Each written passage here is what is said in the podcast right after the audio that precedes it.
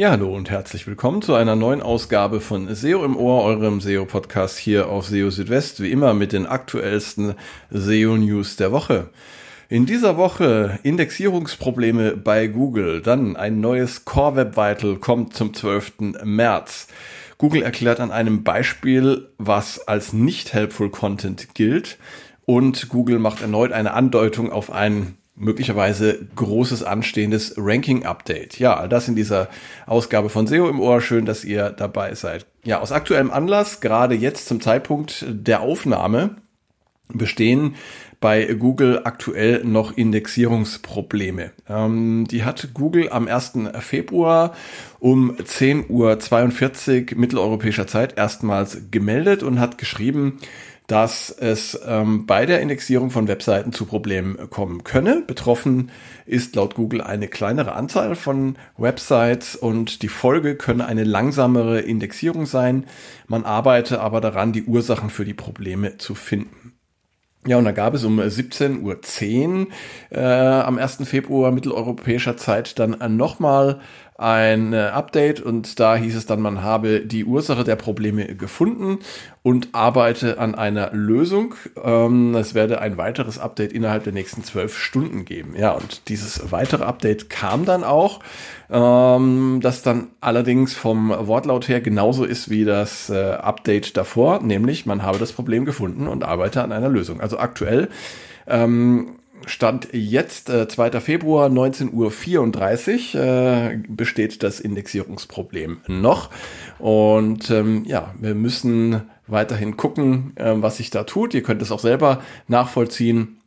Geht dazu einfach auf äh, status.search.google.com, status.search.google.com und dort findet ihr dann im Bereich Indexierung so einen Info-Symbol und wenn ihr da draufklickt, dann äh, seht ihr die aktuellen Meldungen zu dem bestehenden Indexierungsproblem. Ja, ein anderes Google-Produkt, nämlich Google Bart, ähm, konnte gestern auch ein Update äh, vermelden. Und zwar ist es jetzt äh, so, dass für äh, Google Bart in mehr als 40 Sprachen äh, das Large Language Model äh, Gemini Pro zur Verfügung steht.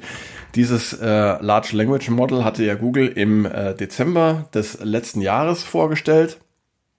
Es gibt verschiedene ähm, Ausprägungen äh, dieses äh, Large Language Models Gemini. Ähm, eine kleine, eine mittlere und eine große Version. Die kleine Version, die ist ähm, zum lokalen Betrieb auf Geräten wie Smartphones gedacht. Die mittlere Version, da hatte Google dann schon erklärt letztes Jahr, dass äh, Google Bart damit schon laufen würde, allerdings nur auf Englisch. Und dann gibt es noch die große Version, die dann eben ja für sehr ähm, intensive, rechenintensive Anwendungen oder für sehr komplexe Dinge gedacht ist. Naja, jedenfalls Google Bart läuft auf Gemini Pro und jetzt auch in mehr als 40 Sprachen. Das hat Google jetzt in dieser Woche verkündet. Und ja, neben Deutsch gibt es auch Sprachen wie Französisch, äh, Spanisch, Japanisch und viele weitere. Neu ist auch, dass das sogenannte Double-Check-Feature ähm, jetzt ebenfalls für mehr als 40 Sprachen zur Verfügung steht. Und zwar kann man per Klick auf das G-Icon prüfen oder Bart prüft vielmehr dann, ob es Inhalte im Web gibt, mit denen äh, seine Antwort untermauert werden äh, können.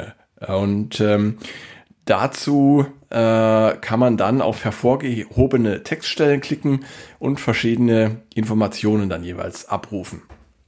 Und eine dritte Neuheit ist, dass Google Bart jetzt Bilder auf Basis von Texteingaben erstellen kann. Etwas, das Bing in Verbindung mit DAL-E schon seit einer Weile anbietet. Die Erzeugung von Bildern basiert auf dem Imagine 2 Model, das äh, auf einem Abgleich zwischen Qualität und Geschwindigkeit setzt. Das heißt, hier gibt es also praktisch eine, ja, einen Kompromiss äh, zwischen der Qualität der Bilder und der ähm, Erzeugungsgeschwindigkeit. Google hat auch ein schönes Beispiel geteilt ähm, von einem Hund auf einem Surfbrett.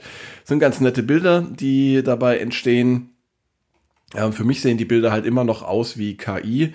Ähm, es mag aber auch sein, dass man damit Bilder machen kann, die echt aussehen und zu diesem Zweck erhalten äh, die erzeugten Bilder äh, zum äh, Erkennen ihres KI-Ursprungs ein digitales Wasserzeichen, das mit Hilfe von SynthID erstellt wird. Ja, und wenn ihr es einfach mal selber ausprobieren wollt, dann könnt ihr Google Bart einfach unter bart.google.com erreichen. Und ja, pro probiert einfach mal die verschiedenen Funktionen aus. Also ich habe schon mal ein paar Texte zum, damit erstellen lassen. Hat mich jetzt von der Qualität äh, tatsächlich positiv überrascht. Und es könnte ähm, eine Alternative zu ChatGPT sein. Kommt natürlich auch immer so ein bisschen auf, auf das Thema und das Anwendungsgebiet an. Dann hat Google jetzt ein konkretes Datum genannt für das neue Core Web Vital, also die äh, Kennzahl zur Page Experience, die jetzt neu hinzukommen wird. Und zwar ab dem 12. März wird die Interaction to Next Paint den First Input Delay ersetzen bei den Core Web Vitals. Ähm, Google hatte den, äh, die Interaction to Next Paint bereits im äh, März 2022 vorgestellt. Und diese Kennzahl gibt die Responsivität von Webseiten auf Nutzerinteraktion wieder. Ähm, und ja, im Mai des letzten Jahres hatte Google dann erklärt, dass die ähm, Interaction to Next Paint im März 2024 Bestandteil der Google Core Web Vitals werden soll. Und ähm, aber noch kein äh, konkretes Datum genannt. Das ist jetzt eben passiert. Es wird der 12. März sein. Und äh, ja, was genau beschreibt die Interaction to Next Paint? Wie schon gesagt, die Responsivität von Webseiten bei Nutzerinteraktionen. Wenn zum Beispiel ein Nutzer ähm, klickt, um Inhalte in einem Akkordeon auf einer Webseite zu öffnen, dann wird gemessen, wie lange dieser Vorgang dauert. Und dabei spielen verschiedene Faktoren eine Rolle, wie etwa die Verarbeitungszeit, die Zeit zum Rendern und einige mehr.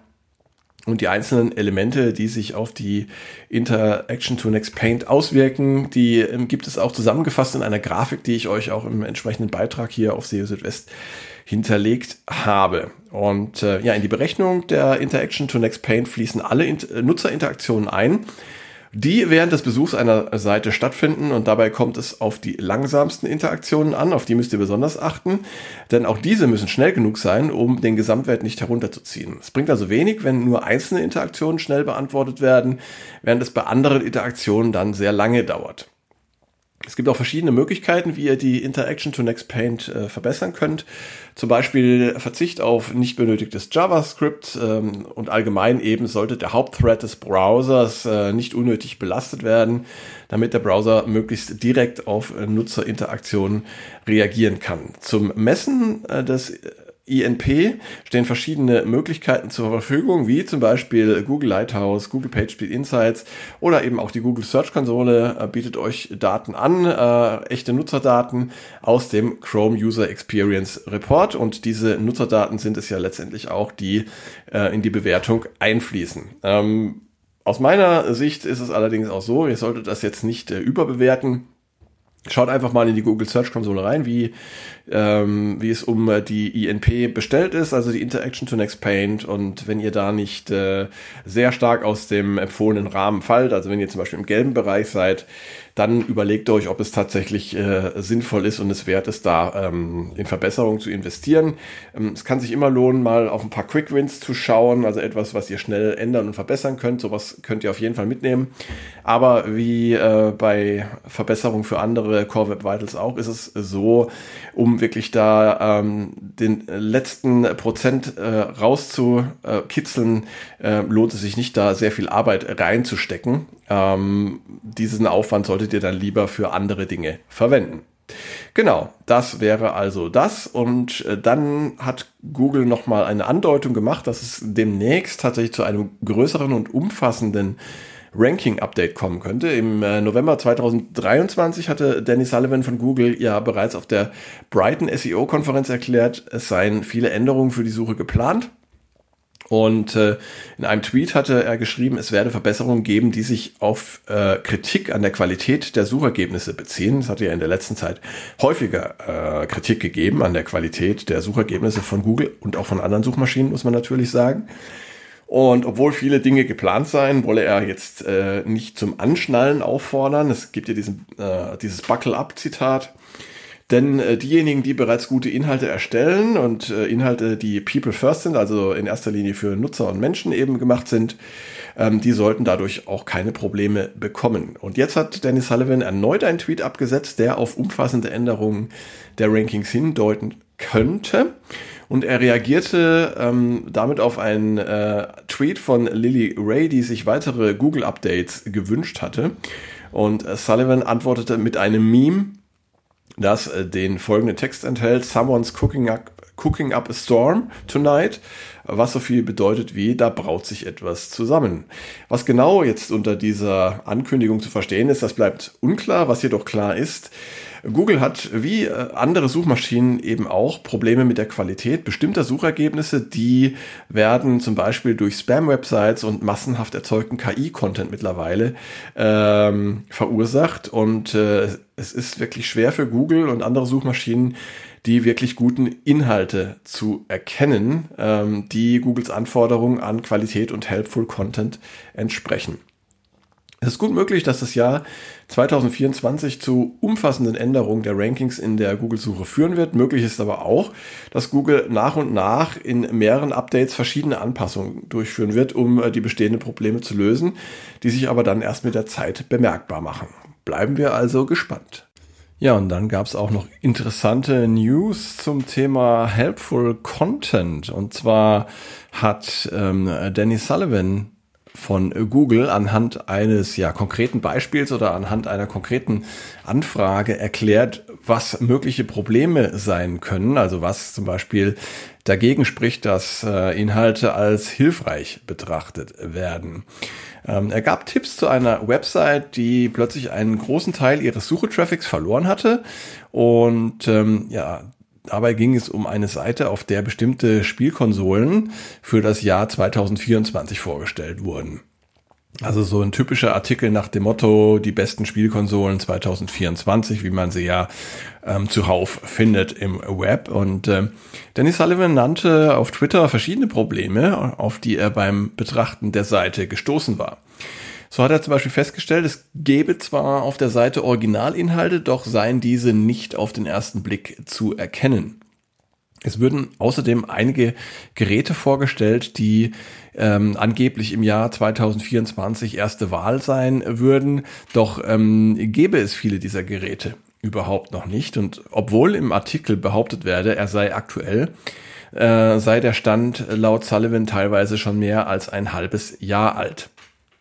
All das könnte laut Sullivan dazu führen, dass die Erwartungen der Nutzer nicht erfüllt und diese dann entsprechend enttäuscht werden. Sullivan äh, schreibt außerdem, ähm, auch wenn manche dieser Dinge keinen direkten äh, Bezug zu den Rankings hätten und eine Änderung der Probleme keine Garantie für bessere Rankings gebe, äh, seien Google-Systeme dennoch darauf ausgerichtet, hilfreiche Inhalte zu belohnen, die in erster Linie für Menschen äh, gemacht sind. Und äh, Google wolle den Nutzern Inhalte zeigen, die sie zufriedenstellen und dazu könne auch die Anzeige eines passenden aktuellen Datums gehören. Das bedeutet jedoch nicht, dass ein aktuelles Datum automatisch bessere Rankings bringe. Es geht darum, Inhalte für Menschen zu erstellen und dazu soll man sich die eigenen Seiten einfach mal anschauen und sich die Frage stellen, könnte diese Seite denn auch anderen gefallen? Im Grunde geht es also immer darum, die Erwartungen der Nutzerinnen und Nutzer zu erfüllen oder möglichst sogar zu übertreffen.